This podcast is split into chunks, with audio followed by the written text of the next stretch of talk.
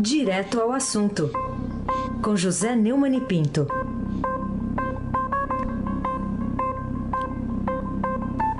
Oi, Neumani, bom dia. Bom dia, Raíssen Abac, Carolina Ercolim. Bom dia. Mo Moacir Biasi, Afrânio Vanderlei, Bárbara Guerra, Clã Bonfim, Emanuel, Alice Isadora. Bom dia, melhor ouvinte, ouvinte da Rádio Eldorado, 107,3 FM, Raíssen Abac, o craque. Bom, Neumann, queria que você falasse aí do fim de semana aí do presidente Bolsonaro. Ele levou o indicado dele para o STF, o Cássio eh, Marques, para um lugar do decano, né? Indicou para o lugar do decano o ministro Celso de Mello, mas sábado ele levou o, o indicado para assistir o sábado à noite o jogo entre o Palmeiras e o Ceará pela, pela, pela, pelo Brasileirão, na casa lá do ex-presidente do Supremo, Dias Toffoli, só que eles chegaram bem antes do jogo lá, né? Lá pela hora do almoço. O que, que você diz desse encontro?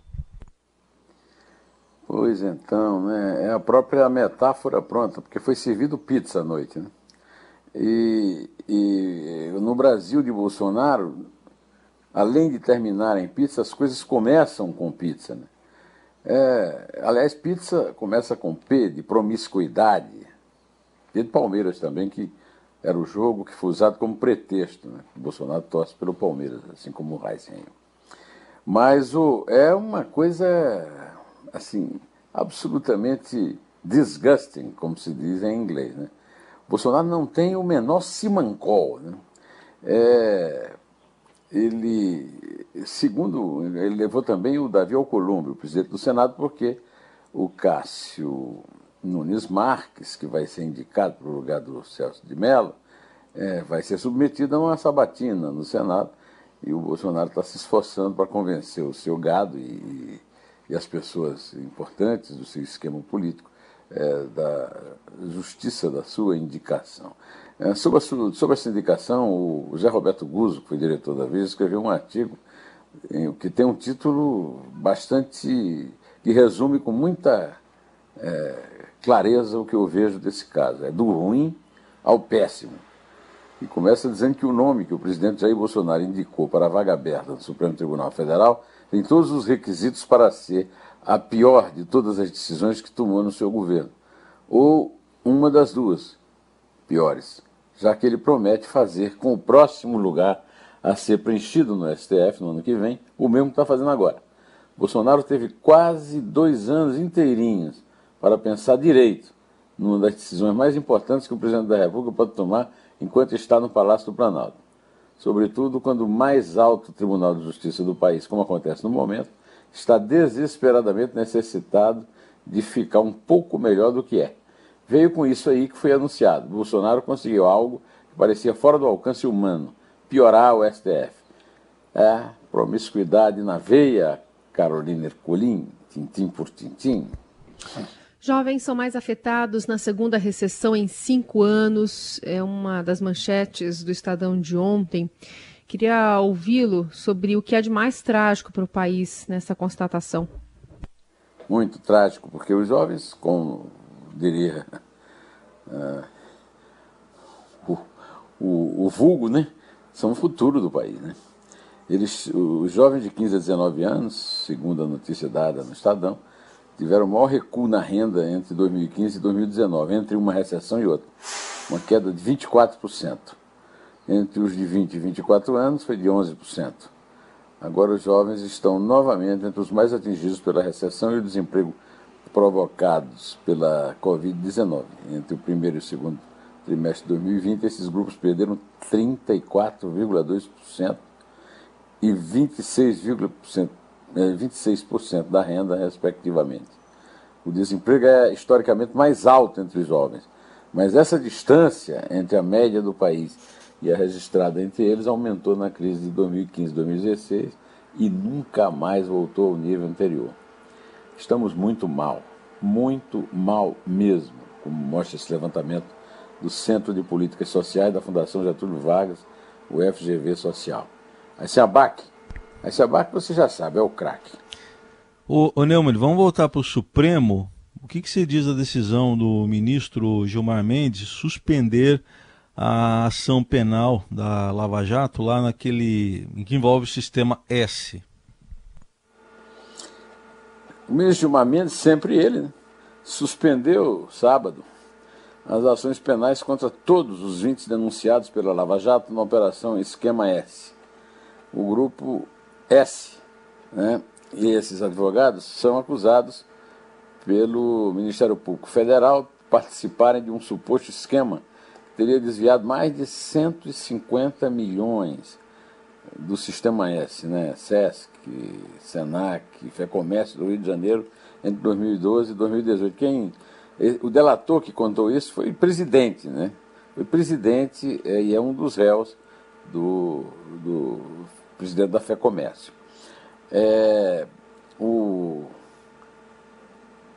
o Gilmar Mendes acolheu é, o pedido da defesa contra a sentença do juiz Marcelo Bretas, que é o juiz da, é, da, da Lava Jato no Rio. Né? Entre os, os investigados estão advogados do Bolsonaro, Frederico Assef, é, do Lula, o Cristiano Martins Zanin e o Roberto Teixeira, Eduardo Martins, filho do atual presidente do Superior Tribunal de Justiça, Humberto Martins, mais o Ministério Público Federal, que pediu ao Supremo Tribunal Federal a é, proibição de Gilmar Mendes agir nisso aí por suspeição, e essa decisão está nas mãos do presidente Luiz Fux. Segundo descobriu o antagonista, mostrou a verdadeira razão, né? Não tem nada a ver com esses advogados, então, apesar de todos eles terem sido beneficiados. Né? Acontece que um dos réus, no caso da FEComércio, é Caio Rocha, sobrinho da mulher do ministro. Caio é genro e sócio de Chiquinho Feitosa, irmão de Guiomar Mendes. E ambos têm um imóvel que foi bloqueado pela Justiça Federal no âmbito da investigação da FEComércio. O Código de Processo Penal impede que o juiz atue em caso envolvendo ele próprio ou seu cônjuge ou parente consanguíneo ou afim em linha reta ou colateral até o terceiro grau, inclusive. Então, está nas mãos do Luiz Fux decidir se Gilmar Mendes é ou não suspeito para tomar essa decisão. Para mim, ele é sempre suspeito, mas vamos esperar para ver o que, é que o Fux diz. Carolina Colim, tintim por tintim. Bom, qual é a sua opinião sobre o desejo do governo né, de suspender aquele desconto assinado de 20% na declaração simplificada do imposto de renda? O que está por trás? Esta é a manchete do UOL hoje, é, mas eu já tinha visto essa notícia rolando por aí. E é o seguinte: é, ah, isto é classe média, diz o, o ricaço é, Paulo Guedes, o imposto Ipiranga. Né? Bom, é classe média, mas o Estado brasileiro não dá a educação e a saúde que é, a Constituição garante para todo mundo. E o pessoal da classe média é, é obrigada a pagar escola e hospital privado. Né? Então, é, essa é uma tradição de 45 anos, o formulário simplificado da declaração do imposto de renda. E está sendo condenado para que se crie uma coisa chamada Renda Cidadã, que já foi Renda Brasil, parece que está voltando a ser Renda Brasil, e que não é nada mais do que a ampliação do imposto do, do ah, desculpe, do, da Bolsa Família do PT. Bolsonaro adora imitar o PT, tanto que está indicando um petista para o Supremo Tribunal Federal. Né? É o que eu chamo de bolsalulismo. Eu chamava de bolsolulismo, mas agora, depois da entrevista que eu fiz com o, o Chico Grazini, ele cometeu esse, essa, essa, como é que se diz, é, esse lapsus linguae, como descrevia é, Sigmund Freud no livro Psicopatologia da Vida Cotidiana, é bolsalulismo.